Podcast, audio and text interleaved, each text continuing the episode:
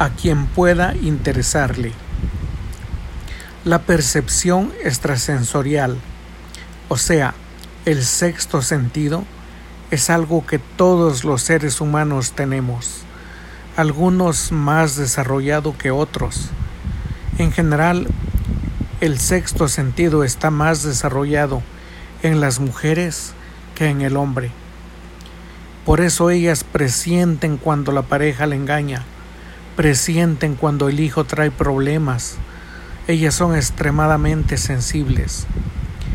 Sin embargo, es posible desarrollar la habilidad para que uno también pueda sentir las cosas y adelantarse a veces al futuro. No es sencillo, no es fácil, pero créanme que vale la pena hacerlo. Adelantarse siempre a lo bueno o lo malo puede traernos muchas, muchas ventajas. Le aconsejo, le animo a que haga eso.